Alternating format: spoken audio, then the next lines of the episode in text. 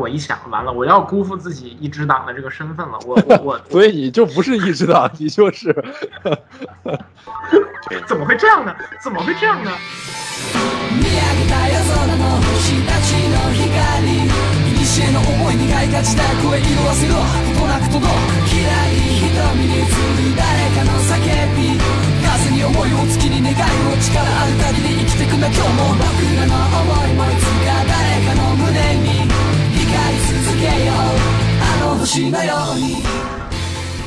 啊！这就是蓝天书篇，其实主要还是吐槽了，就大家能感觉到它确实不是一个特别完整，或者说想的特别明白的东西，但确实也为后面铺了点梗。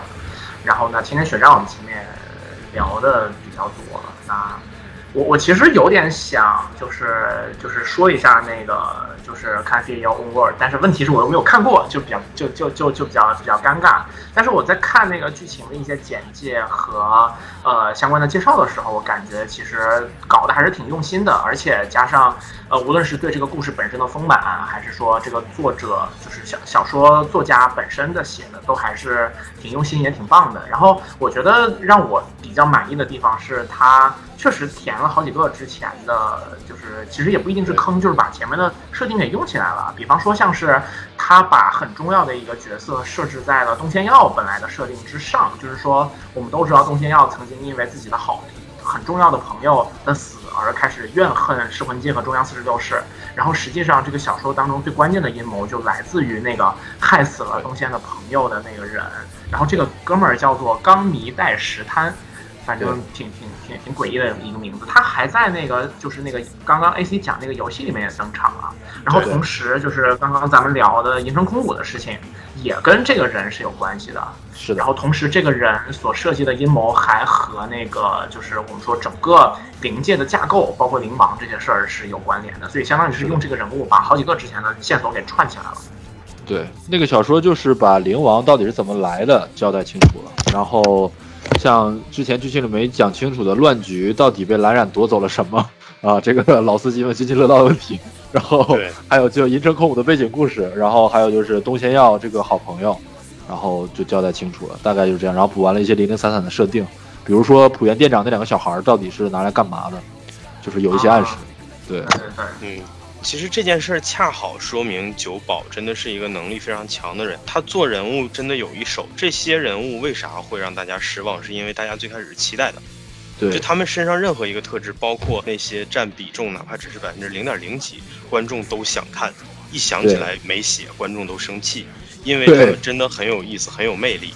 尤其是这个呃浦原家的那些故事。其实我能够很清楚地感觉得到，浦原的故事原本还可以写得更加精彩，因为前期作者一直透露出想要把浦原这个角色往神坛上推的感觉。嗯，这一点其实一直到千年血战篇的前期都还是这样。浦原真正开始掉链子，就是打不过地的时候，也不算打不过，最后还是打过了，反正就是走了几个回合嘛。嗯，对，就是一开始一开始的时候。呃，打不过地的时候，然后浦原那段时候，其实读者是心里是真正开始难受了，因为我知道，其实有很多粉丝看这个片儿吧，可能也就是比较喜欢浦原。说实话，对，如果如果说像这种某个人物，我我我是绝对是的，因为我最早其实接触这个比漫画还要早，因为就当年没有看漫画的那个机会嘛，因为我当时也接触不到任何的就是数码设备。呃，然后其实最早的恰恰就是 PSP 上面，然后我搞的那个就是《灵魂嘉年华》那个游戏，然后在那个里面见到，然后觉得吊儿郎郎当的，结果后面越来越觉得我靠，这个人好好厉害的样子，然后开始看漫画之后，哇，就完全的沉浸去了，就是大手，然后对对，而而且而且就是浦原喜助的声优是三浦真一郎嘛，就特别特别有那种很优雅的那个，就是很优优实力很强的感觉。在这个续篇篇结束的时候，浦原这个人物被大家寄予更高的希望，就在于在这一篇结束的时候，他看起来是那种特别搞得懂灵王崩玉这些事情的这么样的一个人。换句话来讲，就是大家都期待说下一篇章的时候能够通过浦原了解到这些事情。但是，很遗憾的点也在这儿，浦原。好像跟这件事儿就也没有再产生更多的联系。下一章他们直接就杀到灵王宫去了，而且从后面灵王包括这一套东西的表现，你也能看得出来，就是九保自己都没有想好这一套东西到底应该是什么，这就很让人幻灭。然后浦原老师剩下的值得期待的东西就是那个万姐了。对，我还挺帅的。万姐是还可以，万姐还不错，但是嗯，我觉得还是因为打斗节奏的问题吧。就是他们那场战斗，其实你不觉得有一种呃打的巴拉柯基的感觉吗？用？东北话来讲，就是感觉没 没打完，或或者说虽然最后把地弄死了成功，但是你看的不过瘾，你总觉得他们没打嗨。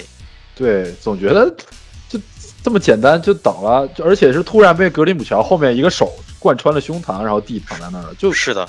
就就被人抢了人头，那个感觉很烂，对吧？就希望浦原有个帅气的秒杀，帅气的大招把他干倒。没错，就这儿其实也涉及到一个问题，就是九保特别会偷。呃，这个偷是指自己，就是自己偷偷自己啊。就是说，我们说浦原一直给人这么牛逼的感觉，神龙见首不见尾的感觉，但是他在之前的战斗里面其实是没有怎么认真发过力的。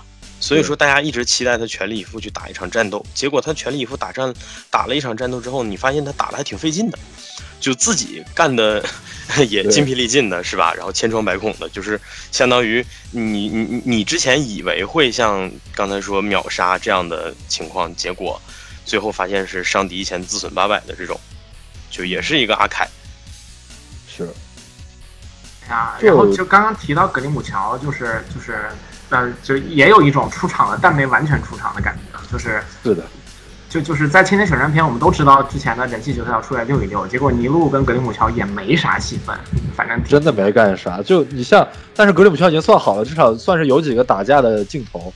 查度和研究跑到灵王宫去，说遇到一堆人偶，然后说医护你们快上去吧，这些人我们来拦住，然后就完全没讲他俩的事儿了，这俩人就直接杀青了，在这儿不知道他们去干。真的，那这俩人不就是那个六车全息的那个，就是继承了六车全息的遗风吗？就前面就是花了很大的笔墨，就是说啊，那个茶都说我修炼了，我这次肯定可以和你并肩战斗。然后研究也说，我的大姐给我好好修炼了一番，我现在有了更上一层楼的技术。然后这两个人并肩战斗要大干一场，然后就不见了，就真的很可惜，莫名其妙。天天血战那。几个战斗吧，怎么说？就是那几个万姐，那几个队长，就是揭晓的万姐，总给我一种都合主义太强的感觉。就是什么意思？就是恰好你的能力就正好能克对方的能力，怎么就这么巧呢？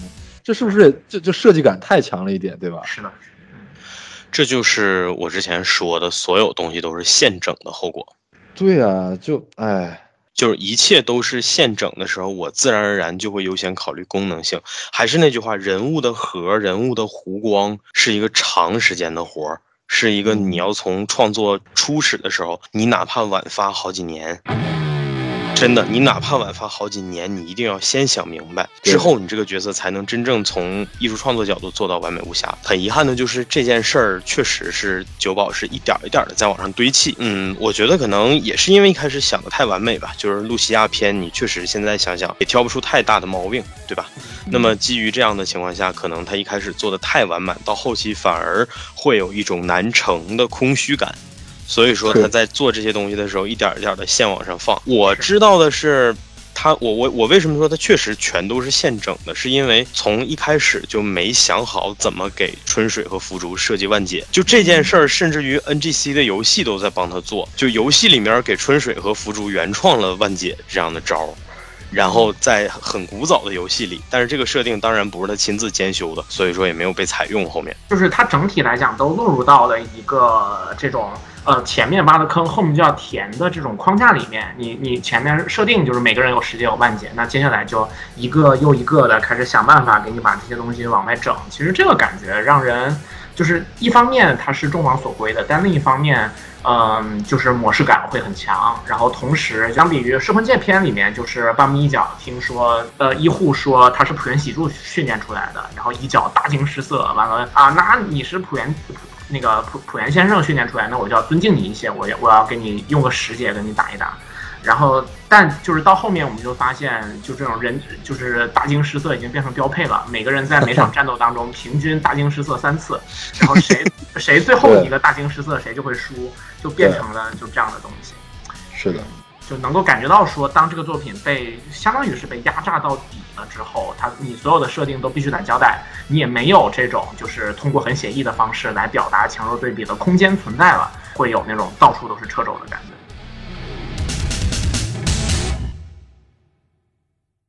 之前也吐槽过，就就那个浦原那场战斗和 D 那场战斗就特别的儿戏，就是 D 说我的能力是呃可以调调配多少种毒素，一秒钟变多少次，然后浦原说我这边有解药，一秒钟可以解多少次，超过了你，所以你对我无效。然后 D 说那我开完胜体，我的完胜体一秒钟可以变。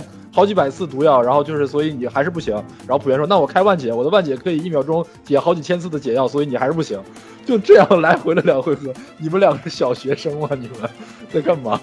就这儿你也能看得出来《千年血战篇》这些角色设计上的一些缺陷吗？我觉得，其实按理来讲，就是这些角色排排站要跟你对抗的时候，这里边有的角色应该是负责在力量这一块给你形成印象。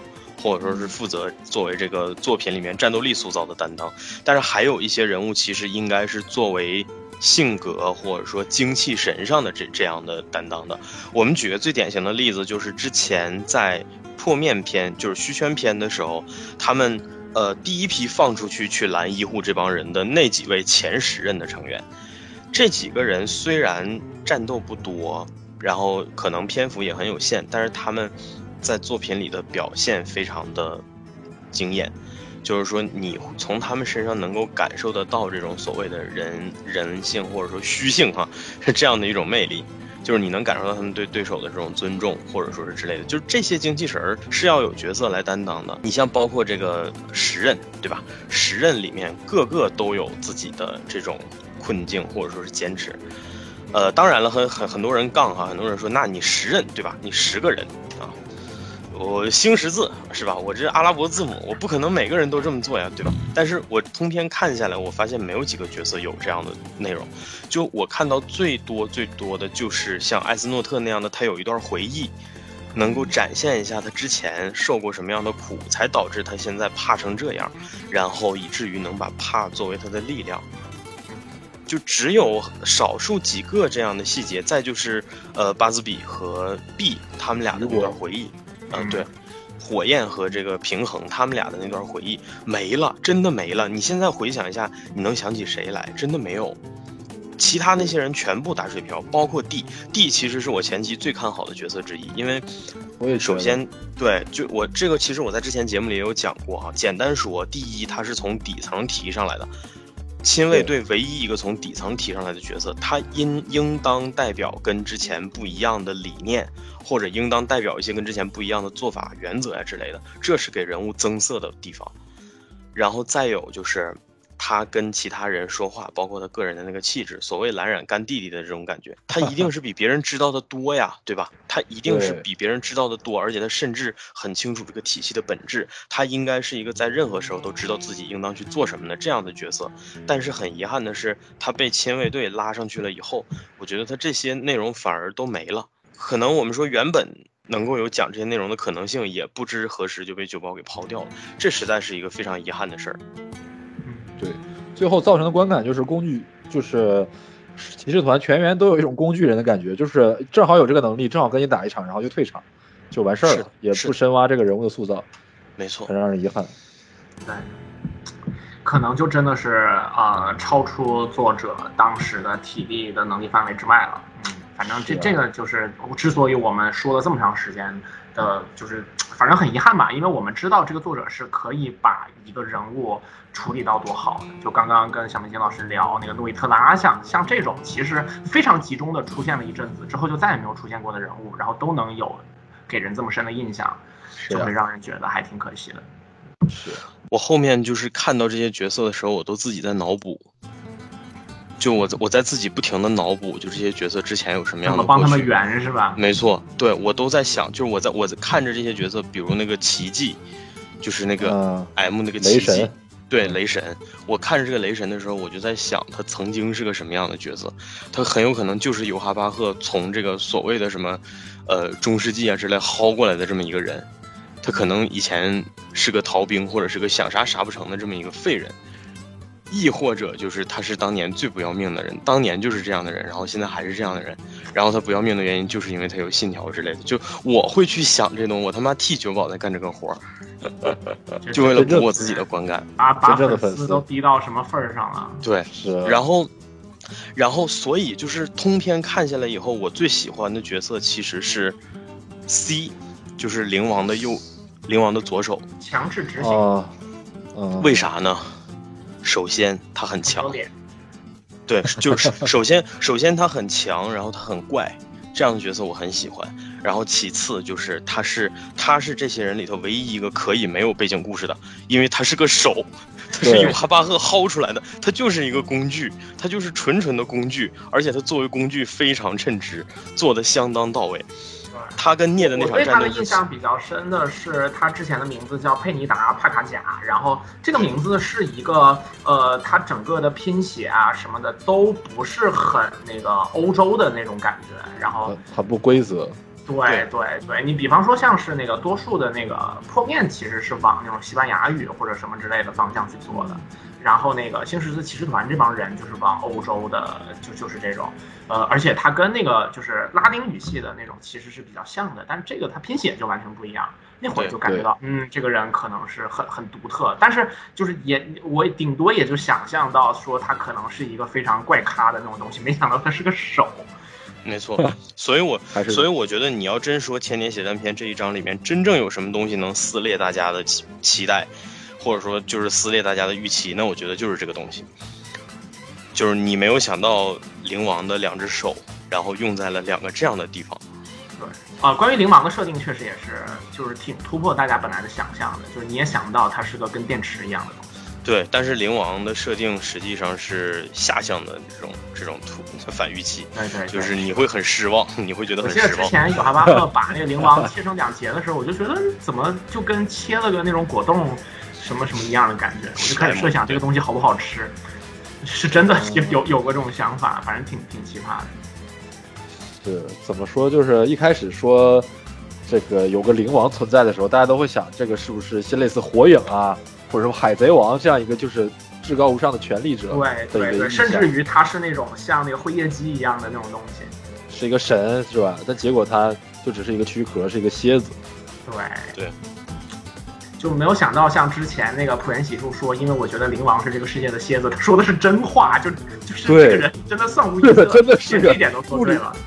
物理意义上的一个蝎子。对，对对对，所以其实九宝老师很早的时候就已经非常实在的把这些东西都给我们剧透了，只是我们不知道而已。没理解对对对。是是我们太愚钝了。是的，所以包括也有人说，为什么蓝染会这样愤怒？为什么他这么执念的想要去登上灵王宫？就是因为他可能通过某种途径知道了所谓高高在上的东西是这样一个东西，他没有办法接受。蓝染说：“我最讨厌讨厌的就是那些自以为可以支配我的人。”所以他就是，他肯定就是因为这样的一个事情把他触动到了，所以他决定要向这个秩序发动反抗。对，这么一想，觉得蓝染还挺值得支持的。可不嘛，蓝染反而像主角。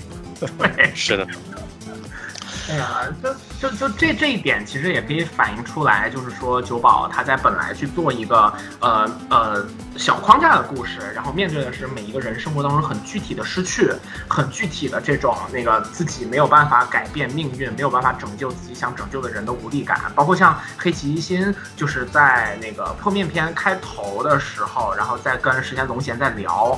然后就是在在跟身边的人在聊，就是说别人问他说你还恨那个徐吗？就是一心说就是他是个什么等级的垃圾，我我到现在肯定对他没有那么恨了。你说真正让我特别恨的是什么呢？是我那天晚上没有没有办法拯救真相的无力感。因因为因为按照当时的设定，就是就是真孝只要活着，他就不会拥有死神的力量。他拥有死神的力量，恰恰就是必须要在他他无法拯救自己的妻子的死去之后。所以这个事儿真的是让人越想越觉得真的是太难受了。然后他在面他在讲这样的一个小框架当中的这种痛苦，然后和你的命运的反抗的时候，可以处理得很好。但是要他去论述整个的哇这个世界的命运应该由什么事情来决定的时候，就会在很多地方透露出有点无力的感觉，或者说。或者说，就是他可能到最后觉得这也不是一个我能够去决定的事情，没错，然后，对，就是你从他的这种消极和忧伤里面，能感受得到他的这种放弃的倾向。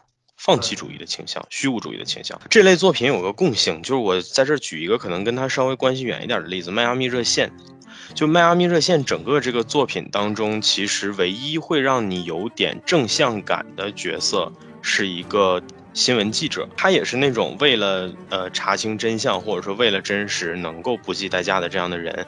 但是他在整个篇章里的位置是观察者的位置，也就是说，他和整个迈阿密热线主线的剧情其实没有什么太大的关系。然而，一个旁观者会稍微有点正向的感觉，就是让你感觉可以作为这个作品里的价值依托，但这也仅仅只是一种感觉，因为这个。呃，游戏比较有限，所以说这里面每个角色的表现也没有那么多。其余的角色完完全全和死神里这些人一样，就是各自的困境都很大，而且各自在各自的困境里完全就是逃离不了的感觉。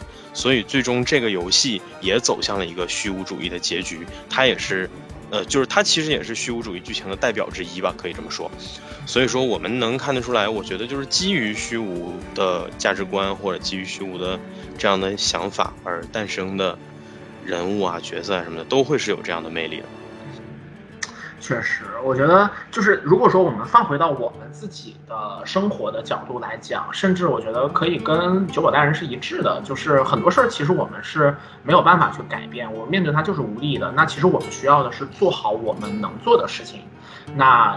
就是如果说仅仅限制在这个框架里面，九保其实可以讲一个非常漂亮的，而且给人很振奋的、非常 inspiring 的这样的一个东西。只是很可惜，因为这个就是作品很精彩，然后摊子铺的很大，他就必须要面对那些他可能本身觉得很难以解决的事情。那他给出的最终的答案，可能也就到最后会给我们一种，就是不管我们是否接受吧，就是就是有点黑色幽默的这么一个东西。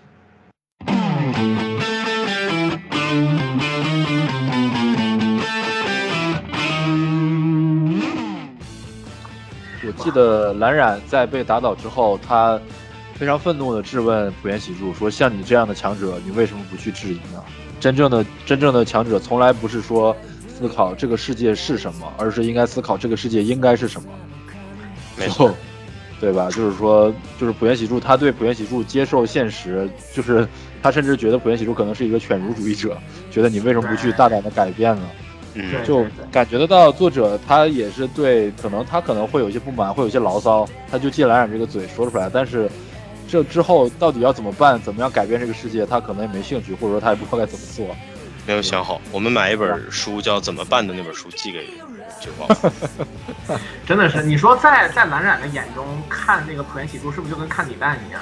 就你你你这个逗逼，你每天活得吊儿郎当的，然后成天在那说段子，然后你。我觉得，我觉得这里边还有一点，就是蓝染气的是啥呢？我觉得其实蓝染气的是，你看像零番队这样的人，他们是纯纯的既得利益者，对，维护者，持续维护者。他们对，就是说，呃，从这个角度来讲，就是既得利益者可以去维护灵王，对，失魂界的这帮蠢逼也可以。因为他们某种程度上来讲也算是既得利益者，是公职人员嘛，体系内的。对你浦原喜助，你是受过噬魂界的委屈的，对你被这个秩序害得还不够惨呢，你为什么还要去维护它？而且就因为一个不知道哪冒出来的所谓的黑崎一护，然后你就能够改变你自己的想法，然后去做这样或者那样的选择来干扰我。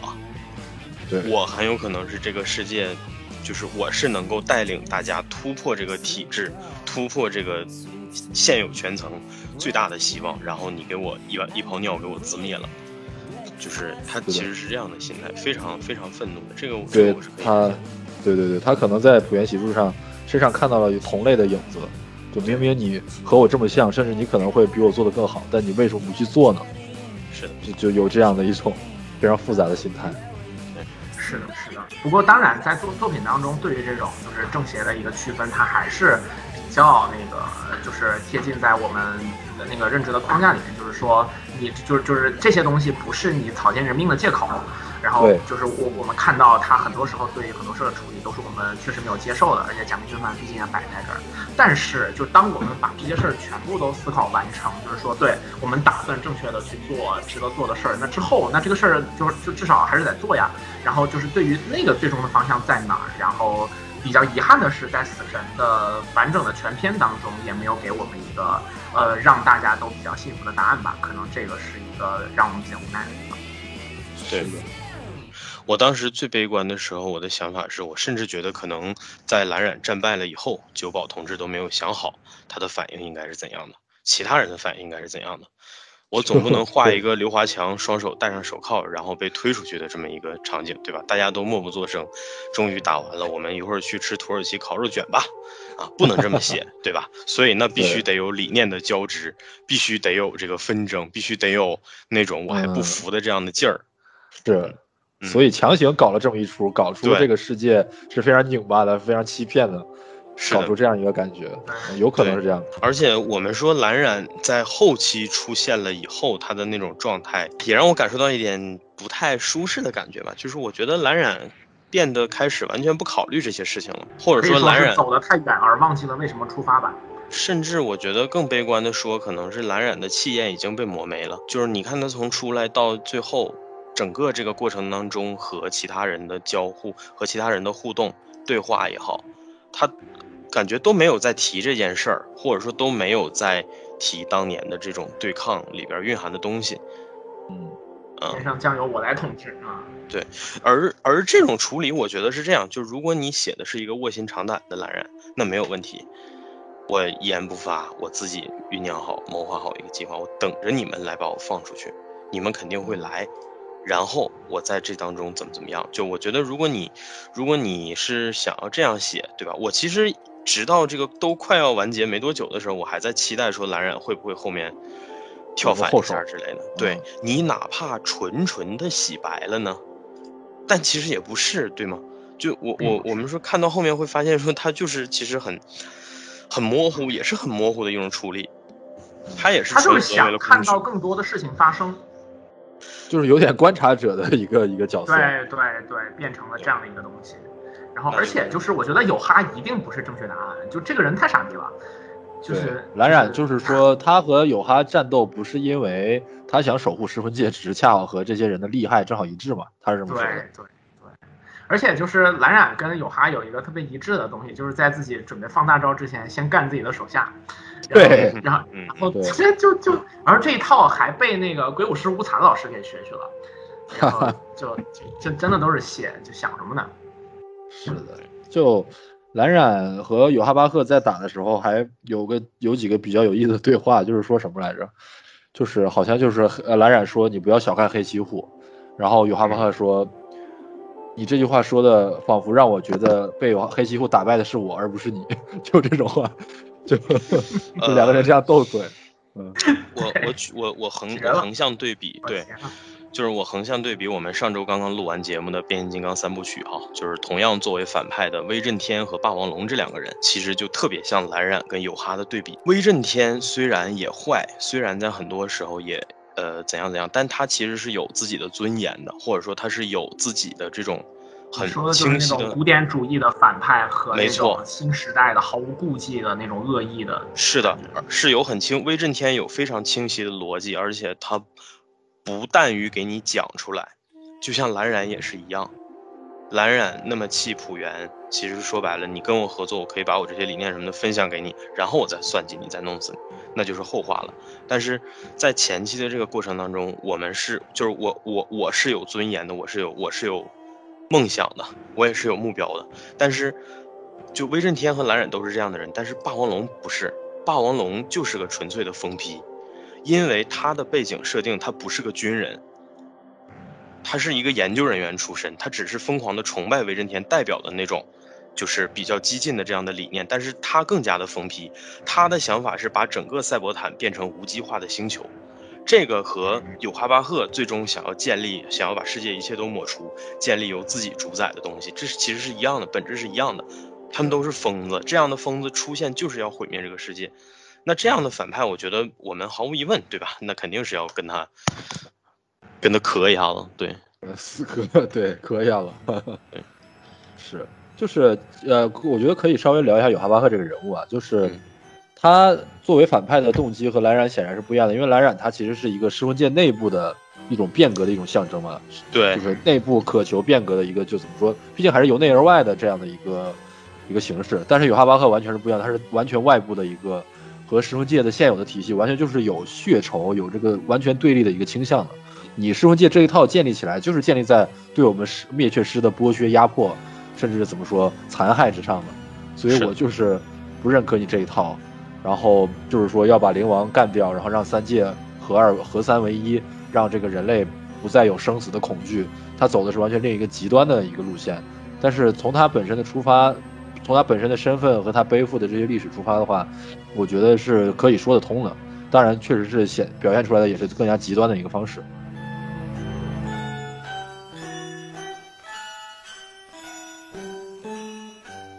就还挺遗憾的，必须要使用这样的这样的方式。嗯，某种程度上。某种程度上，我觉得九保其实可能也在做收束性质的事情吧。就是我们前面打的人都非常的复杂，都是这样或者那样的各种魅力或者各种无可奈何导致的。你看他们的时候，除了这种我们说这个呃必须要战胜他以外，你可能更多还会有一些体恤，还会有一些怜悯。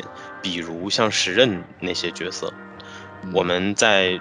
送走他们之前，会给一些回忆，来集中展示一下他们的痛苦，就是他们为啥会这样，为啥会选择这样的路。但是，星十字不是这个，包括有哈在内，其实也是一样的。你就像说之前都说死神血屠噬魂界，但你看不到这些东西，就是你从星十字骑士团这边，你从有哈巴赫嘴里你也看不到太多，就是你没有办法理解。或者说，或者说，就是他们对于死神的恨是没有能够令人信服的动机的。嗯，是的，就是一出场，我就是纯恨，我就是我就是恨你，我就我就怎么怎么着。可能在山本的回忆里，多少看到了一点，可能死神当年对灭确实做出过清理，但是为什么做出清理呢？也没有进一步的去讲。嗯，那你换句话来讲，你到底是想要抹黑，呃，静静灵亭呢，对吧？你还是想要就是说。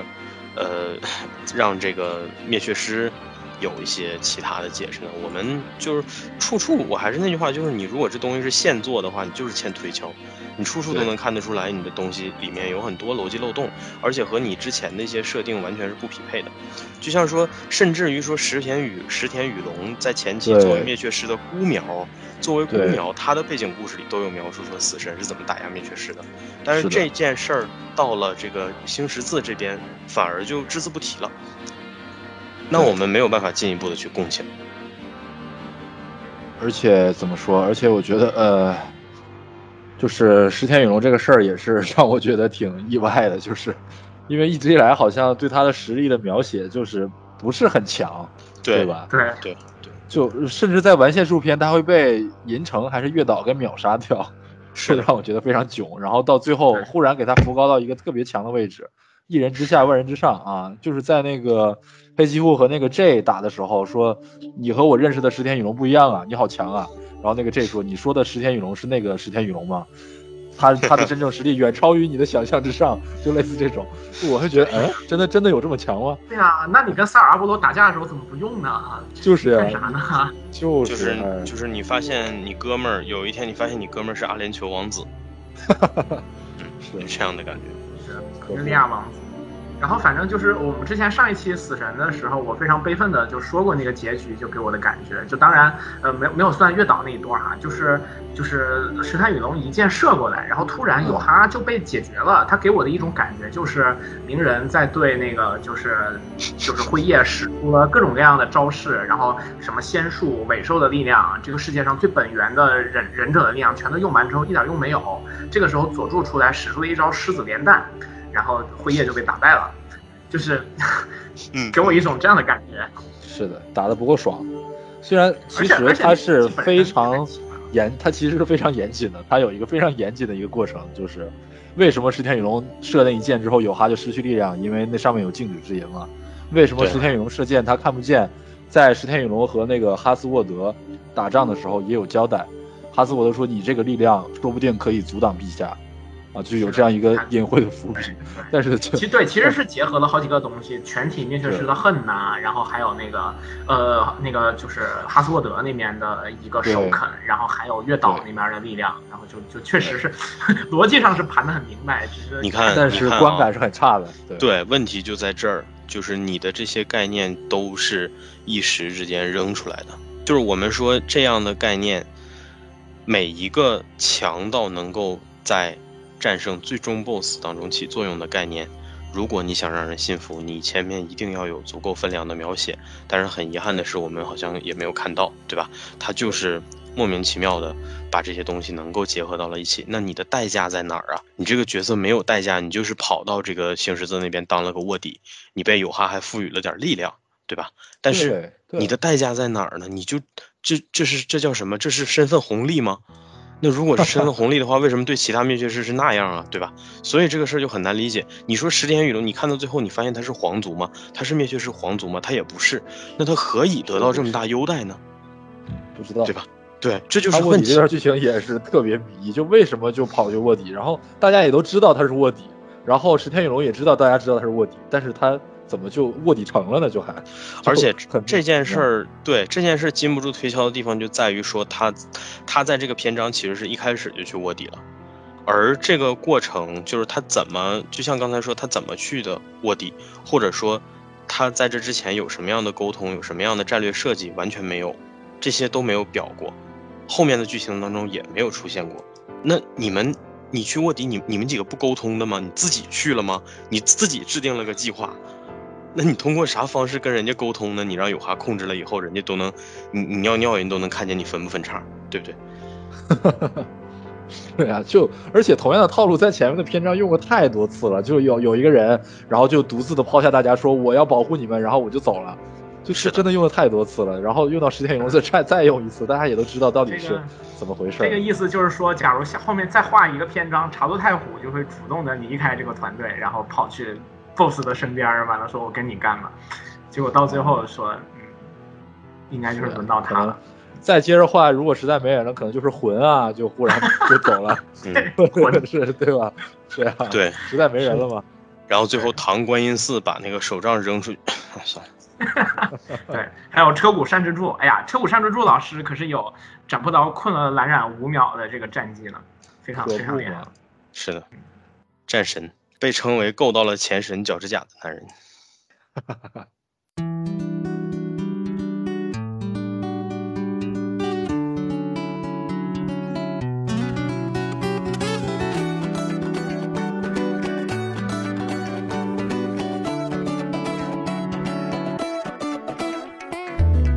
支えてくれる人たちに日頃の思いを込めたラプソディ。アプリシエーションな気持ちを届けいつもありがとう。本当りがとうたとえどこに立って君の存在に感謝して因为我们之前曾经录过一次死神的内容，然后其实那几次当中，我跟 AC 老师都讲的比较多，对前面印象比较深的内容。那今天咱们就是顺着聊，好像主要是聊后面的篇章比较多。那前面小新老师有没有什么比较印象？比较深的东西。回到最开始的话，就是在那个现世篇的部分，我反而其实 给我印象还蛮深刻的，因为那个时候他的故事的风格和后面的那种所谓的王道的那种升级打怪啊，或者就是下一个副本的模式完全不一样。它是每一集出现一个故事，是一个虚，然后它有一个悲伤的故事，然后黑崎虎来解决这段故事。因为我是从漫画、从从动画入坑的，然后看动画的时候有这个音乐啊，然后还有一些色调的渲染，对这一段剧情印象特别深刻。就是包括对死神的整体的一个基调的认知，也是在这段剧情上建立起来的。就像茶渡和那个鹦鹉的故事，井上和他哥哥的故事，然后包括医护和他妈妈的故事，就是这样的东西，让我觉得死神这个作品。就是从根本上和其他的那两个作品就是不一样的，和海贼和火影就是不一样的。它有一些更加青春期的那种嗯失落感在里面，我觉得，而不是那种一往无前向前冲的那样一种热血笨蛋的感觉。对对对，哦，我我觉得这个点挺好，就是说这也是我刚刚有想到的，就是其实像火影跟海贼当中，战斗都是这些角色生存的主要的方式，呃，像海贼王就是战斗其实是大家实现梦想的途径。然后呢，火影可能是大家作为忍者的天职，同时也是保护自己重要的人的方式。但是其实，在死神当中，就是战斗这件事情是基于整个死神的框架而言的，就是我们需要把这个世界上的亡灵，然后去接引到另外的一个世界，然后同时那个需要需要需要去消消灭那些敌人，消灭虚，然后去守护我们能守护的东西。那呃，可能到后面虚变多了，然后变成了另外的一方势力，但是或多或少就是那种战斗，就是在战斗这件事情的理想感，其实还是会让我觉得更强一点。然后加上他整个这种有有一点忧郁的这种气质，他都不是那种特别王道、特别往前冲的东西。对，而且其实，在前面的时候，他铺了蛮多伏笔的，就是破面，其实在那那前面就出现过，就是医护打倒了那个 Grand Fisher，就是杀死他妈妈那个虚之后，Grand Fisher 回到了虚圈，然后有两个虚就把他的面具给剥下来了，然后说我们再等一等，就这就是一个破面的伏笔嘛。然后还有一个故事里面出现了地狱篇的伏笔，然后时隔这么多年，终于被 九号代人捡起来，又接着要画地狱的故事。地狱其实之前剧场版那会儿就剪了一次，我觉得他哦，这应该是他写东西的一个习惯，就是他会放一些那种支线出来，然后在这儿，然后就随时准备拿起来用的那种感觉。是地狱篇之前是做了一个剧场版，但是好像说就把代人对那个不太满意，对那个最后的故事不太满意，所以可能这次想要自己用亲手写一下自己想象的地狱的故事吧。嗨，这就客气了，观众也不满意。那确实。那个剧场版就很很套路货，很大路货。对对，然后请了中井和哉来配那个重要角色，结果咔一下就。是这样，那个剧场版整体都不用说内涵上，就是从视觉上来讲，跟之前这个系列给角色的那些设计都特别的不和谐。嗯，不是很大。对对，就是换句话来讲，就是它不文艺了，不内敛。美术风格上也变得更，就是整体来讲有一种燥热感。是的，所以我觉得可能这个作品本身就可能它立项也就基于不太扎实的这样的考量里，嗯，那么现在，但是但是我觉得这些东西无疑也都给了九保一个启发，因为现在的他其实是最适合填各种坑的时候，对吧？你有新企划在了，然后呃，你也有很多这种这个呃资本的加持啊什么的，那说明你你有更多的机会去尝试做更。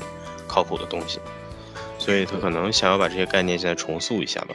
其实通过这次，我们能看得出来，他在这个地狱里面这些怪物的设定上，我觉得还是比较符合之前的，嗯，地狱片里的那个调性。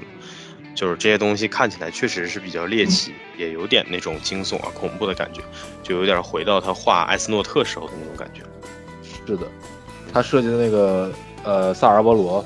首先是说从虚之恶中解放，然后那个孔变到了体外，就是它后面那个环儿吧，我理解，就是本来那个虚洞变成了后面那个环儿，然后说那个愤怒什么的都从那个孔中渗出来，然后头上长了两个角，这应该就是他那个愤怒和什么懊悔的体现，对。对吧？就充满，然后他身上还有那个锁链一样的那个花纹，就充满了一种诡异的感觉，还挺还挺圆，也尺度还蛮大的，对。他的那个那个，其实我感觉他的设计语言和思路之类的，有点让我想起那个，呃，就是医祸，就是在全部都搞定了之后，然后身上又是灭血师，又是虚，又是死神，就那一套全部摞到一块儿的那个感觉，就是就是，他后面有点喜欢这种就是混搭的那那那种感觉的样子，是。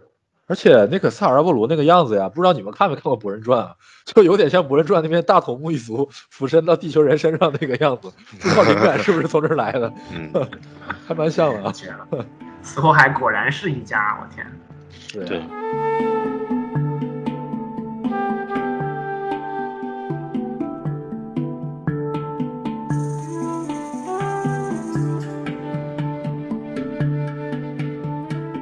就我刚听到你提小鹦鹉的那一下，我整个人突然就就是被那个戳中了。但其实这么一想，可能真的，嗯，他自己想表达的东西最纯粹的部分，在现实片还真的有着，就是就是他想说的主题和他擅长表达的东西吧，在现实片其实都有一个特别。就是特别明确的体现，然后无论是说那段可能讲的比较简单也好，还是说，呃，就是毕竟是他在做死神的工作，然后是很本格的这种东西也好，就，就是我觉得其实那那个篇章确实也是他后面的主题的一个集中展现的感觉。就死神这个作品真的是种种意义上都让我联想到幽游白书，幽游白书前面也是类似这样的一个，就是单元剧，然后解决各种灵魂的问题。而且你说死神也好，幽游白书也好，它涉及到这个灵魂这个题材，其实本身是一个涉及到人类的终极思考的一个命题，就是人死了以后，那这个灵魂他和生前的人如果还能有什么接触，他还有什么遗憾没有？然后他最后会去向哪里？人死了以后会怎么样？就这些问题会夹杂到故事里，然后会给你一种嗯说不清道不明的忧愁呀也好，哀伤啊也好，就那样的一种情绪。所以死神和幽白书的基调都是这个样子，让人让你觉得无处安放嘛，就就这样。对，恰恰就是这种无处安放，还挺能跟这种你你说是这种青少年时期的我们大家能够接接洽得到也好，还有就是我觉得它满足了就是所有看漫画的朋友们对于热血之外的一部分需求，就是对，就是它其实起到了一个非常非常好的填补。当你有一天厌倦了跟朋友讨论战斗力的时候，你永远可以相信死神。确实，事实上那个时候死神就像我们前面讨论，他就是自己愿意看的东西。就是我当时其实虽然说这部作品不讨论战斗力，但是别的其实也不怎么讨论，它就是一个，嗯，它就是一个让让我觉得很很有趣味。你知道你这个。让让让让我想起，就前两前两天在书店搞活动，搞通宵观影的时候，带大家看《波西米亚狂想曲》，然后中间就是那个在他们刚刚有经纪人来带他们的时候，跟他们第一次见面，然后就是 f r e d d y 就跟他们讲说，我们是皇后乐队，我们为所有就是不受欢迎的、想跟大家不一样的人而歌唱。然后我后面想到，你这个就是就是和别人不一样的人，真的还挺多的，就整个体育场全部都是，大家都和 都都是这种，但是但。但反而恰恰就是，如果我们去继继就是继续这种呃思路的话，就是我们知道，其实这不完全是一个讽刺性的东西，而是说大家心里面都有那么一些呃可能跟呃主流或者说可能跟大家最感兴趣的东西并不那么契合的东西，然后这个东西也可以很具象的，比方说在这个漫画当中很具象的体现为你对于一些你所在意的东西的不想放手。就是像像很多作品当中都有的那种，就是忘忘了它是最简单的事情，对吧？就是你忘了你就能解决所有的事儿。但是如果你选择不忘，你会很痛苦。但是你选择不忘是你唯一能做的事情。那死神，我觉得它它会让人觉得挺美好的地方，就是它提供给你除了遗忘之外的另外的选项，就是你可以战斗。你如果战斗的话，你甚至有机会在游魂街再次看到那个小鹦鹉，就是 游魂街里面那个小孩子对着茶度举着手，特别惊喜的看着他说：“大叔，你怎么在这儿？”然后接下来就被被茶度那个背着背到自己的就是肩膀上面，然后说：“大叔真的很谢谢你。”我那会儿真的特别就是有那种绷不住的感觉。对，这个还在《狮魂界篇》前期的时候还有一个照应嘛。是的，是的，是的。而且刚刚进入失魂界的时候，整个故事世界观其实是被一层无知之物笼罩的。我其实反而很怀念。这样的感觉，就是每一个故事，其实我都怀念这样的感觉，就是故事前期充满了未知，充满了可能性。这个世界有可能是这个样子，也有可能是那个样子。但是到了故事后期，被作者描绘出的世界渐渐完整以后，它就没有其他的可能性了，它就是我们想象的那个框架了。那样的话，就失去了一种嗯，我们生存在这个世界中的那种不知道该往何处去的那样的一种感觉。是的，是的。这么说吧，就死神后面受的限制特别明显，你就是得说万劫，你就是得往灵王那边去讲，你就是得把这种前面挖了的坑一个一个填上，就是那种，嗯，就感觉那种已经到极限了的样子。这么说吧，就整个作品当中，我最喜欢的场景是医护的精神世界，那个展月的那个地方，对，那些楼，对，然后里面有一个展月，里面还有一个虚白，然后里面还有天锁展月，就好，也也也是有点拥挤的一个地方。是的。还要下雨，对，对，但是那个真的特别有味道，因为尤其是前面都是那种，然后突然在这一块变成了一个特别写意、特别理念化的空间，就很棒。我最喜欢的场景，我最喜欢的场景果然还是就是续宣篇刚刚开始的时候，格里姆乔带着几个副官入侵工作厅的夜空，嗯，那那那那。那一个夜空是给我留下印象最深的场景，因为，所以我也是为什么我一提到死神就会想到冰冷的夜空啊，冰冷的城市，就是那一段。给我留下的印象。我会，我就最喜欢。对，那一段。太升格了，那一段。空旷、寂寥，然后又危机四伏。是的，是的，尤其是一只豹子，然后带着一群奇形怪状的怪物。从是的沙漠里穿过去。他又某种程度上又回到了故事最开始，黑崎护在他自己的城市和敌人战斗的那样一种感觉。这样的感觉就只有这一段和前面的现实片才有，尸魂界也好，虚圈也好，还有后面的千年血战也好，都没有这样的感觉。他都是去到一个未知的地方。是。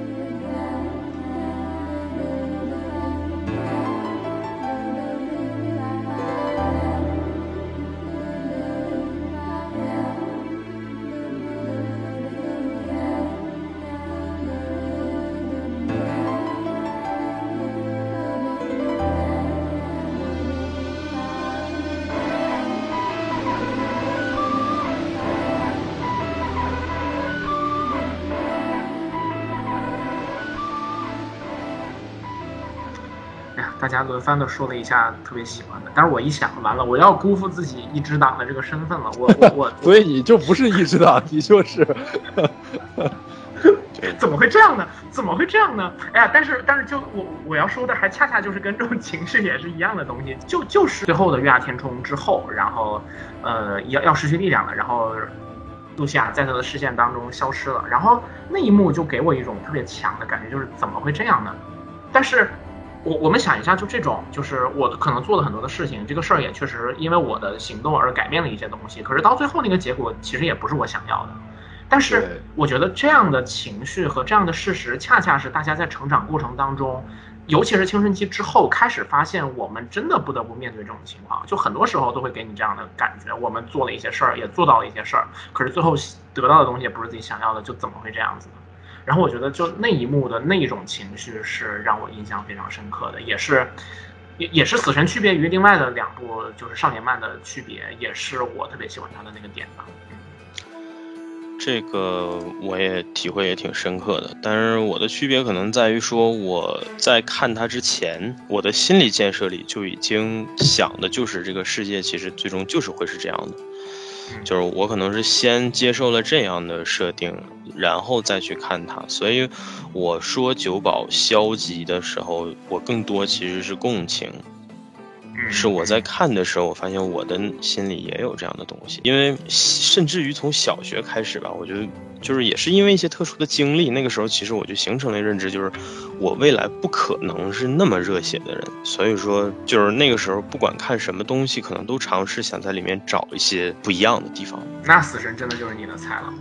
对，是呀，他真的就是像刚刚苗晨老师说的，就是给那些想要在战斗漫画中看一些战斗之外的东西的这样的少年漫的读者提供了一个可能性。是的。从这一点上来讲，死神也是我们哪怕说 Jump 自己这一个系统当中，也应该有一些不一样的东西。然后，嗯，就是应该有的这样的方向。然后，同时也真的走到了一定的高度，尽管很可惜，到最后还是有一些失足。嗯，是。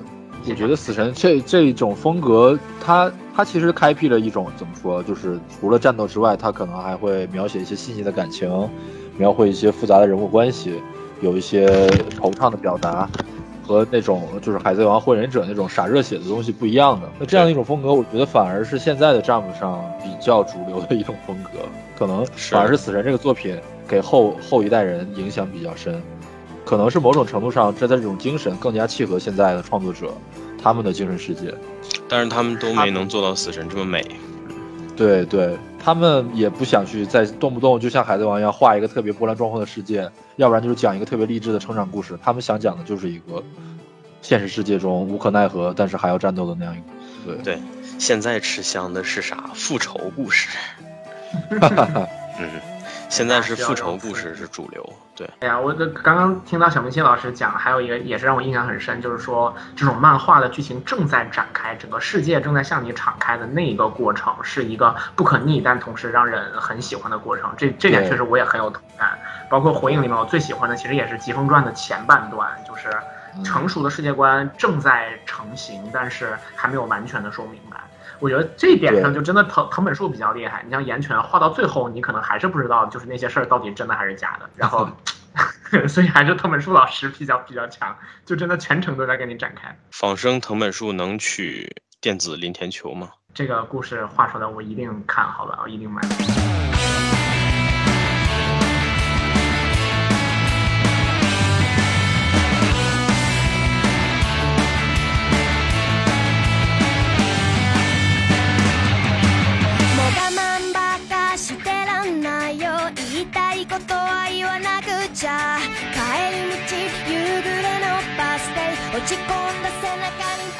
这次出的这个漫画，就是你心里知道它肯定会有后续，但是呢，说实话，你现在真的想不到它能往什么样的方向去做。这个事儿其实涉及到的是他九保本人对于这个 IP 以及他设计好的这个很华美的这个体系，他还有什么样的想法？我们妄自揣测也好，咱读者嘛，对吧？就是你其实可以往这个方向去考虑考虑的。他现在心里还有啥？这个很重要。你从他现在的这篇。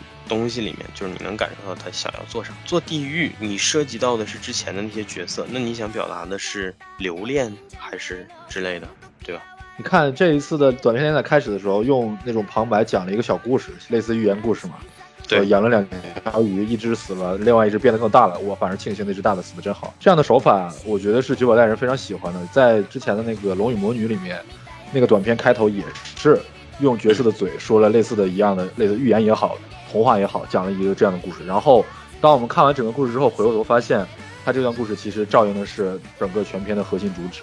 所以，我想这一次的这个死神的这个短片连载，应该也是一样的作用。这段这段话很有可能就是在照应这段故事的核心主旨。所以，接下来的故事，我想可能会跟就是还是会讲所谓的平衡呀的这样一个概念是有关系的，就是所谓的噬魂界的强大的灵魂死了以后，反而让地狱壮大了起来。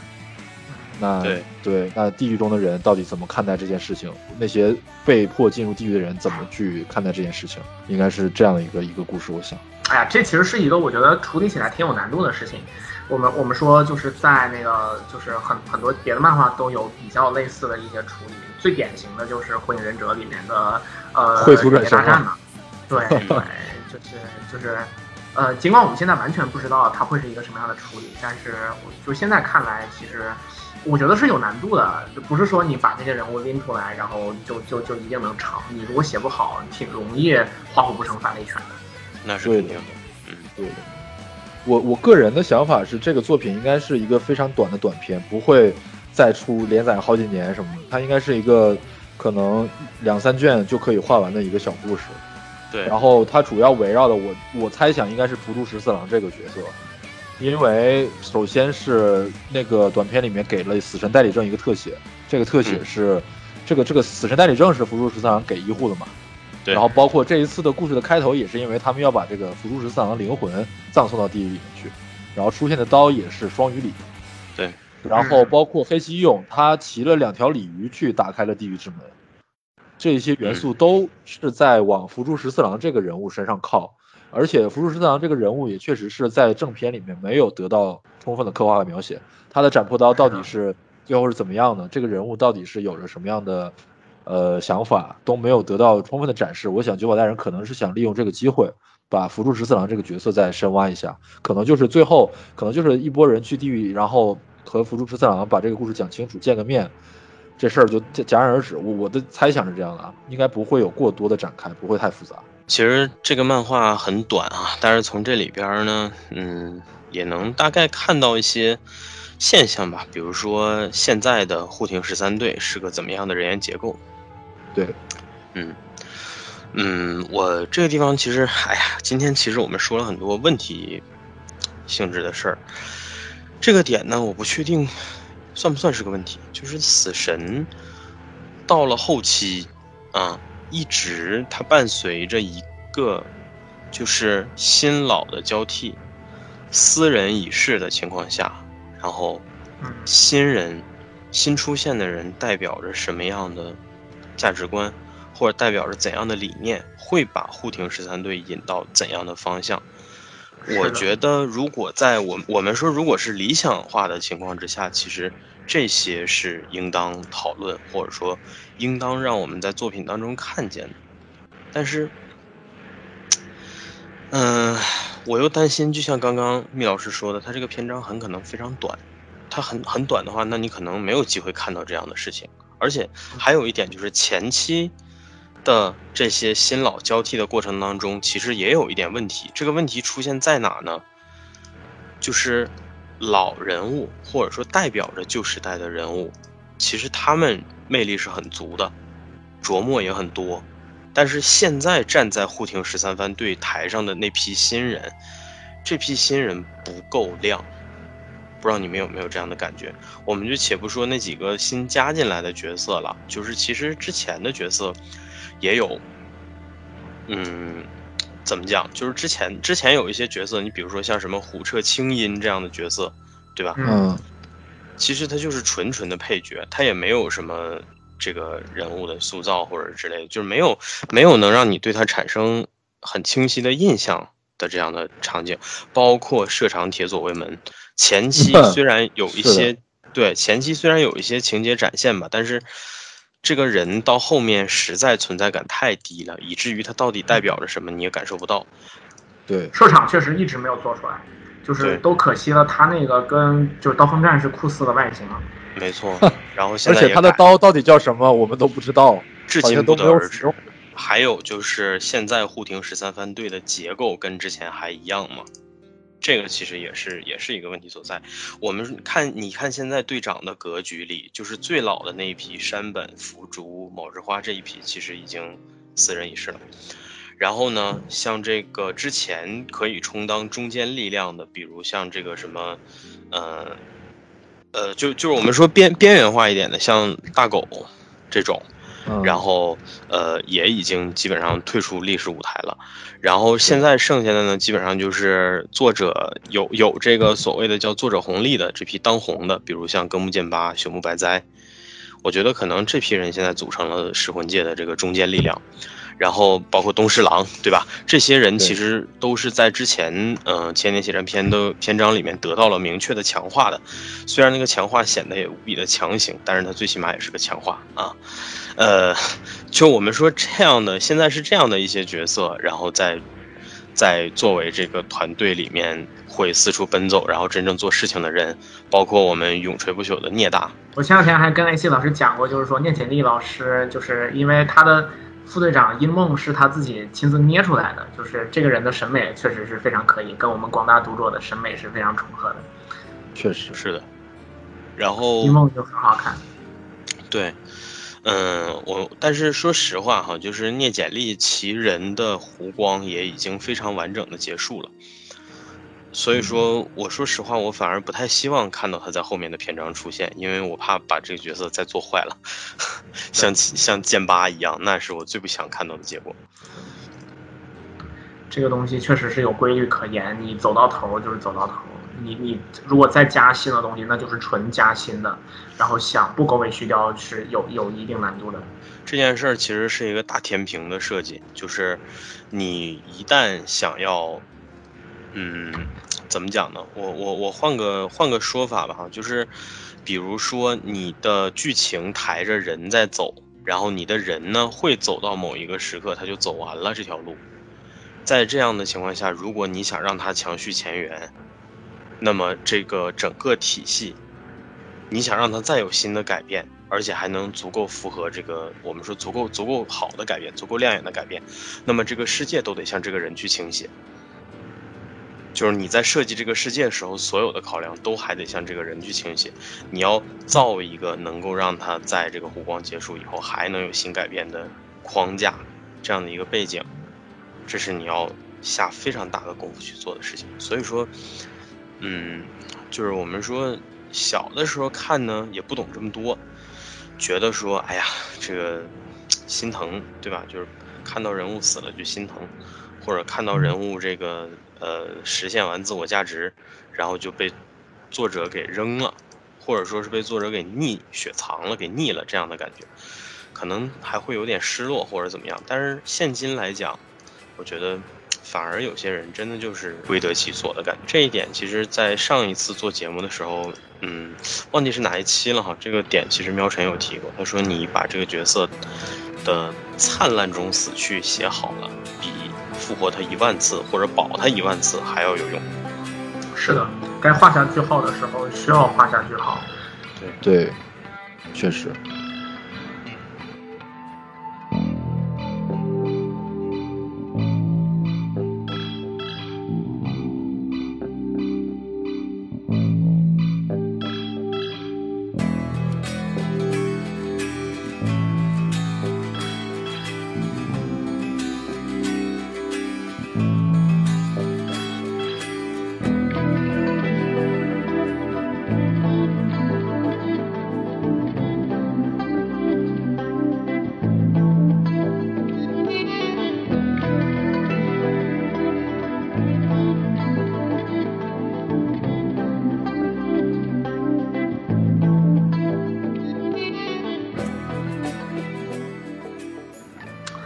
死神真是一个很容易聊沉默的东西，大家陷入了各自的思绪。还行，真的真的。我现在因为我我我其实刚刚我刚刚随手翻了一下漫画，翻到二十卷的前头，就是小白，然后乱菊，然后还有楚森一起，就是在屋顶上看烟花的。看烟花，对，对，就那就就就是这种东西就很厉害，因为那会儿其实是已经比较紧锣密鼓的时候了。你一般加这种，大家就会觉得是拖戏，可是他就能把那个气，就是氛围给你烘到烘托到一个非常。你看到没？这个这个就就这个，咱还是说哈，你发没发现到后期，其实二十章还不算后期，到中期开始再往后，这些生活化的东西，它全都给配角了。嗯，对，有没有这个感觉？对吧？他，你你现在回想一下，就是他给了一户啥，就是一些废叶或者一些中间的插叶，画一下他们几个这个呃穿着比较潮的衣服。然后对摆 pose 拍个照什么的，基本上也就这些，没有故事，没有就是这个场景让你产生不了生活感，你感觉他们像是拍杂志的人，就是主角团队就是 idol，然后 这帮十三队的人就是脱口秀编剧，然后他们会在业余的时候分享自己的故事，通过一个叫笑场的节目，会给你这样的感觉。就这个我们说是不是好事呢？说实。就说实话，对，说实话，这个作品里边有这样的细节，我巴不得，我特别开心。但是，就像我刚刚说的，就是我们说从成熟一点的角度来考虑，你这样的细节得匀给主角一些，要不然这个主角就脱离了，就从你的生活，从你能想象得到的生活当中走掉了，他就不是一个在生活的人了。这是嗯比较关键的一个事情。行吧，那么我们来这个，嗯，研究一下关于计量单位的问题。嗯，就是这个，其实也是还是我说的那句，就是我们也不光聊这个漫画，其实和未来死神的这些项目都有关系的点也在这儿。九保是否还愿意挖掘一下以前一些人物的魅力点？就是他能否琢磨给一些之前做的不太好的角色？对吧？这都是值得去想一想的点。那这样就很直接啊，就是就好像在点名一样，就是来来来，我们在在这一圈人里面数一下啊，六车全息出来，卧顶铁斋出来，然后那个 就就就就可以，然后吉良景鹤出来，就是把前面那几个戏份不够多或者不够带劲的，就仿佛一种被钦定了的感觉。是的，可以，其实完全可以。但是我反倒觉得吉良这个角色应该是九保大人非常喜欢的，吉良他给了非常多的笔墨，对，最后还把他救活了。对呀，他被万物贯通射穿了整个前胸，那那个前胸整个都没有了。然后在千年决战时，他忽后来忽然出来和那个就是万物贯通嘛，就是 X 对吧？对，变成了鸟，变成了鸟以后，吉良忽然出来，像一个天神一样站在他脑袋上，举着他那把大刀，专门用来砍鸟的刀。那个那一幕给我印象非常深刻，因为他那个分镜是这样的：吉良站在那个鸟的脑袋上，然后他的胸前不是缺了一块嘛，中间是用那个线缝上的，然后那三条线后面是那个天上的月亮，就那个构图，哎呦，特别帅，一个审判者的一个一个一个画面，对对，太帅了。我来清算这次的，对这次的短片也有吉良的登场呀，除了那三个新队长，就是吉良出来秀了一下自己的招式，很明显是有特殊地位的嘛。啊，是的，是的，对吧？但吉良就有一种怎么讲呢？哎，我不知道是不是我自己的感觉，反正就好像没有完全的出来。就是就是，比方说对比我们前面说到的那种个性特别鲜明的角色来讲，好像稍微弱一点。嗯，不知道是不是因为前史的原因，就是他好像不太有之前的故事，更多的都是在这个故事当中直接展现的那些情节。嗯，可能是吧，但我觉得。只只看他和释完银这一对人物关系，其实就可挖掘的东西就蛮多的了。就他对释完银的感情，是的，其实是挺值得说的。是这样，就是吉良问题出在哪呢？就是他能有他有延展性可能的线都被写死了。啊，是的，对，是的。咱们说这个以前，以前他跟小桃、跟练次、跟修兵，他们其实是一个班的。那吉良肉眼可见能看出来，他就是喜欢小桃。但是我们说小桃自己本身后期都没有戏了，小桃这个角色就是用来献祭来写蓝染有多坏。那你要从这个角度来讲的话，其实就是小桃的故事没了以后，其实吉良这边这条线他的感情就没了。然后我们再说他对试完银，这是说基于什么崇拜啊，还是什么快乐崇拜的这种感觉？试完银后期也挂了，是对对。然后新的那个三三队长，三番队队长，明显也是个边缘人物，刻画也不多。没错。对。然后那个吉良景克是屠鸟勇士，然后他的队长，然后戴着个鸟的面具。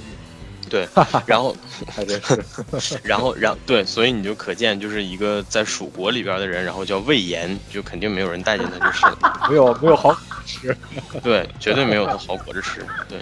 哎呦我天，确实好活儿，对，然后就是有点好。你就想嘛，吉良，他还能放在哪儿呢？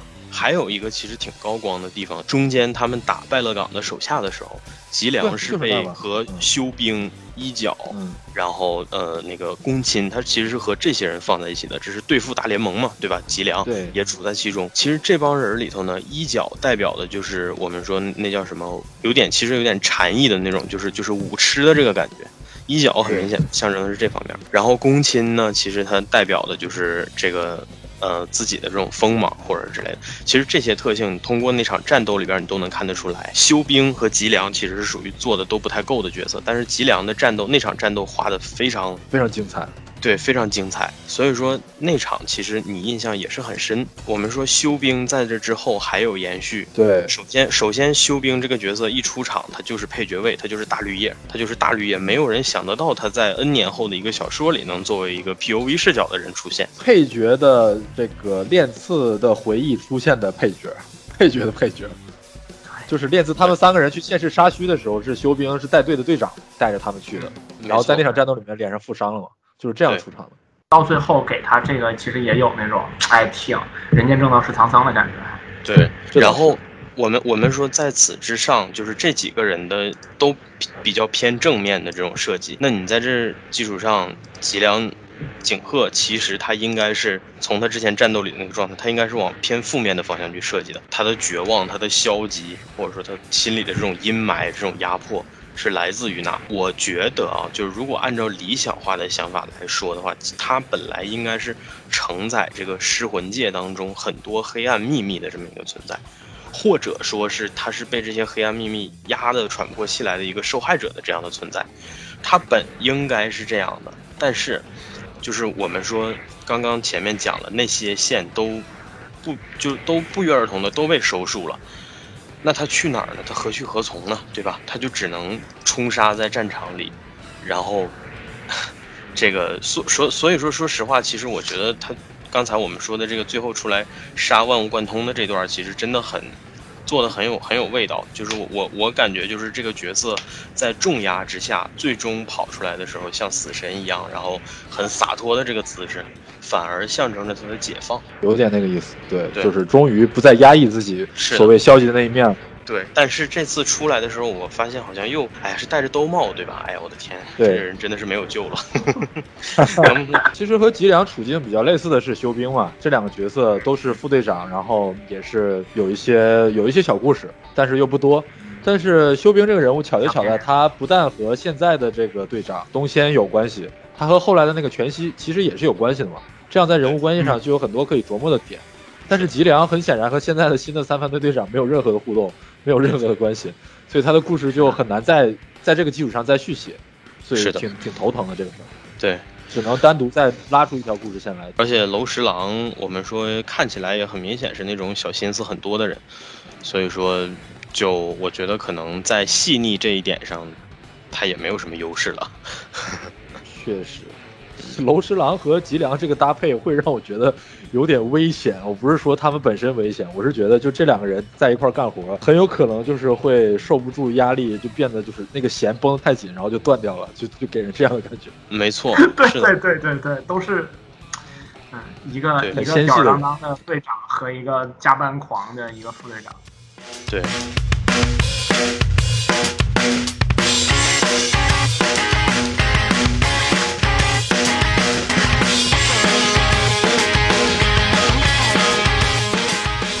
再有就是现在的七番队新出来的那个角色哈，那个角色我不知道后续会不会有什么精彩的表现。反正目前来看的话，他的能力是跟动物通灵，就是说他在斩破刀解放了以后呢，他的刀刃会变成千纸鹤，一个一个穿在一起，然后形成一条类似于绳鞭的感觉，也有点像日本巫师祭典的时候用的那种东西。然后他的刀叫 Falcon，我觉得应该翻译就是猎鹰吧，或者是叫猎隼。嗯，对，应该是猎隼或者之类的，反正就是这种翻译。然后的话呢，他和嗯，他他目前反正出场也有战斗表现嘛，看起来反正挺好看的。但是至于具体强不强，我估计也就另当别论了。嗯，我一开始看到这个人物的时候，我我看的是情报图嘛，还没看全图。我一开始我想茶度怎么跑到十分界去了？我 变年轻了，对，减肥版减肥版的茶度。对，这次比较主要的两个新的角色就是这个手语的哥们儿，还有那个那个辣妹嘛，黑皮辣妹。美，对，没错，美黑的的那个姑娘。对，美黑的那个姑娘，反正从造型上看起来可能会被误认为是夜一吧。啊，我觉得格调上和夜一差的蛮多的。夜一虽然也黑，但是很高贵啊，气质。对对对，叶一是个正常人，她就是感觉就是个克俄伯社会姐，对叫太妹。是的，是的，啊，这是太妹的那个。然后这个风格也肉眼可见的，一定是受了我们说史通丸丽莎同志的影响，绝对是。嗯嗯，哇，丽莎那搞一个少女队。对，丽莎不就是色情狂吗？就喜欢看黄书什么 的。是的，是的，是的。啊哈，他选了阿伊卡作为自己的副队长。对，然后在这样的基础上，阿三井练次反而变成了这帮人里面最尴尬的一个。对，就是作为被零番队直接彻底史诗级加强的角色，而且一炮能轰死 S 灭绝师的角色，他竟然还是个副队长。就是咱这么说，其他被强化的角色全都当队长，露琪亚都对吧？十三队队长，主要是没有没有位置嘛。对吧？就很尴尬，也是，这个就是就是，哎呀，青黄不接嘛，就是我们都能感觉得到的。这 AC 老师之前说过，我觉得就完全可以不让石头安丽莎回来做八方的队长，让练次去做八方的队长也可以啊，对吧？没错，没有必要一定让假面军团再添一个位置呢。就这个角色，石头丸丽莎和练次相比，大家肯定更喜欢练次呀，那为什么不让他做队长？不懂啊。是的，可能是因为那种就是不同的番队的职务的原因什么的，哎，就是他们的。失魂剑，尤其是你知道静，就是就是就是静宁亭加上中央四十六式那一套，他们是特别搞那种论资排辈啊、官僚主义啊，说不定现在这些东西又复活了。那我就想说，练次这个家庭地位啊，真是他的老婆是个队长，他自己是副队长。对对，练次就是失魂界成路。嗯，那完了，他们有一天要要要变成真兄弟吗？别啊！医护算什么？医护是梁海源是吗？差不多，没有医护，医护是那个不能说名字的男人，因为只有他是突破规则的强。卡姆啊，他是罗永浩，呃，也可以吧。觉得还有我比较期待的，能希望能在这个篇章后面看到的，就是零番队了。虽然我知道零番队出场的很晚，然后塑造的也可能不是特别的周全，但是我本人是很喜欢零番队的，包括他们的这个设定啊之类的。我觉得其实灵王做毁了是灵王做毁了，但是零番队本身的设定是没有任何问题的。就是这个组织之于灵王，就相当于骑士团之于有哈巴赫了。它都是通过这种最强大的力量，然后衍生出来的分支，这些分。分支负责用来制衡这个力量所存在的那个环境。其实你说到本质上都是一样的，尤其是和尚的设定。和尚的设定，我觉得是有让这个作品成为神作的潜质的。虽然说他最后也没做明白就是了啊，对吧？我们说死神，我们讲了那么多，说死神这个后期，哎呀，对概念啊，就是你比我强点，我又比你强点，这些其实我们说它都是陷入了概念的怪圈。包括像我们说能力的设定越来越难以解释，或者难以用从逻辑上去。源其实死神后期所有的这些设定，它都是在扔概念出来，包括说全知全能。其实我们说一个合理的能力或者战斗的设计，你不仅仅要有概念，你还要有视觉上的冲击，以及你造成能够造成的后果。这些东西，我们就不说别的，就海贼王这个作品，它设计的其实都很讲究。就海贼王每次介绍一批人物出来，等级相当森严。你在大看板等级的人和你在飞六包等级的人，飞六包他就是打不过大看板。这个毫无疑问，这些设定是相对很严谨的。在这样的情况下，你对于这些人的战斗力是首先有一个预知，然后在此基础上，他扔一些比较视觉上比较荒诞的东西，你也能接受，因为你知道他们的能力有差距，所以最后会有不一样的结果。然后我们说死神后期的这些能力，比如说全知全能，他一直在跟你讲他有多么强，但是。你从直观上感觉不到，有哈巴赫说再多，他在给你抛绝望。从读者的角度上来讲，我代入不进去角色，我代入进去角色，我感受到的不是，不是绝望，我是烦躁。我会把书合上，我会把网页关了，我这样我就可以解决掉有哈巴赫这个存在了。对吧？但是前期的那些角色，无论如何，他们的战斗是充分的，是有美的。我们说这个后期所有的角色几乎都在扔概念的时候，就会让人产生厌烦的情绪。就像你看漫画，你肯定更多是想看画。我想看你多画几篇，他们俩怎么用自己的能力来交锋。我不想看他们说好几页的散文。我的能力是天赐啊，我的能力是。地缚之类的，我不想看这些东西。说回零番队哈，和尚这个角色是他的这个能力的目前的设定，其实我觉得就是概念派的源头，赋予别人姓名，但你这个姓名里边有没有这个事儿的概念呢？你是先有的姓名还是先有的概念呢？这些都很值得玩味啊，你们不觉得吗？尤其是。对啊，尤其是和尚这个人，所有他所有的技能也都显得那么的写意。我之前其实一直以为他会是个狂战士型的角色，结果我看完了以后发现，就是这个角色真的。在大气层的那种感觉也输了，但是这个人所代表的那种感觉，我觉得其实应该在死神这个世界领域里是很高级的。所以说他没有做的特别充分，我也觉得挺遗憾的。尤其是他是整个现场唯一一个没有真正被这件事的严峻程度伤害到的人。是的，一直在隔岸观火。没错，而且整个千年血战片最精彩的片段之一，就是和尚最后瞪着他那双空灵的大眼睛，然后说：“你就是输了也没有关系。”人类，你们是赢不了有哈巴赫的。对，和平就是这样。最近在互联网上，很多人谴责这种叫什么谜语人做法。我说话不说明白，我说一半儿，或者说我我说的这个让人就是没有办法全部理解啊之类的，这种行为其实挺讨人厌的哈，可以说。但是《死神》这部作品呢，它就很符合这种做法。其实放在死神的世界里，它是非常和谐的，因为这个世界周围的一切都很模糊，包括医护自己的处境一直都很模糊。所以说，其实，你你如果说想要从这个角度去做一个角色，你如果就做一个角色，做一个和尚，他能把这种。概念式的这样的做派弄明白，我觉得那也是好的，也是可以的，也是成立的。所以说还是可惜的，就是这件事儿本身太难了，尤其是呃，当就是双方都是概念性的角色的时候，就会非常难表现。其实我们看大家怎么直观的感知到有哈巴克全知全能厉害，就是说和尚用了不转泰沙林那段，你觉得我已经牛逼到没有边儿了，结果下一话就。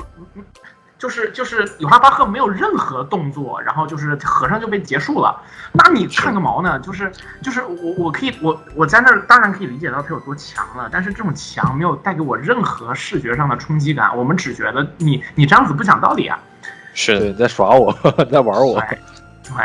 然后就包括黑崎护，就是用了很多部分去铺垫，他最后阶段斩魄刀的进化，他又变成两把刀，两把刀放一块变成一把刀，然后他的好几种能力放到一块的，又是半边脑袋长角，眼睛又变成虚的样子，结果他把刀一拔出来，刀就断了。我们没有人见过医护怎么用两把刀战斗，然后我们也没有见过他变成那个合体版天锁斩月之后就没有用过刀就断了。到最后，有哈巴赫是死在石田雨龙的狮子连弹上面的。对，是的，就是你你你，我当然可以理解说你想往那个方向去尝试什么的，但是咱们得客观的面对这个最后的效果嘛。明显是效果不好嘛，确实是有点，有点就是步子迈的迈的太大，扯得蛋了。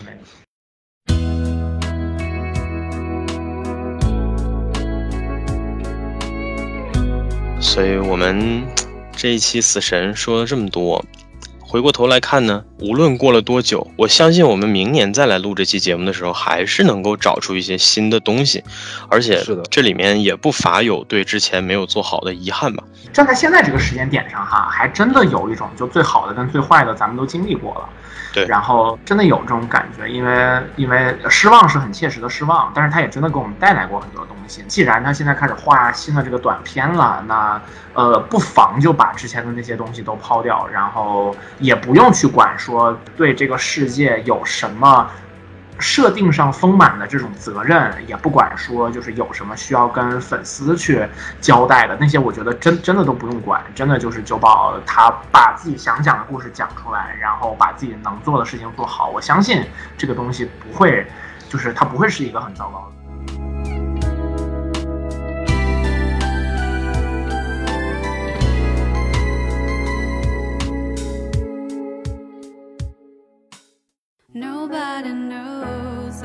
好的，本期节目就到这里，感谢大家收听。喜欢的朋友不要忘记点赞、收藏、关注“维喵平话”电台，荔枝、网易云、喜马拉雅以及 Podcast 和 Castbox 同步更新。